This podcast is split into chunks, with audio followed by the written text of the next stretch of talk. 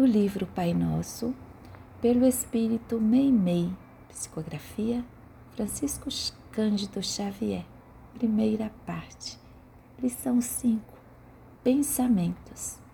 Deus é nosso Pai, somos irmãos uns dos outros. Jesus é o Divino Mestre que Deus nos enviou. A oração é o meio imediato de nossa comunhão com o Pai Celestial.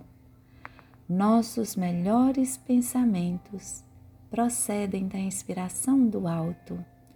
A presença de Deus pode ser facilmente observada na bondade permanente e na inteligência silenciosa da natureza que nos cerca. Devemos amarmos uns aos outros.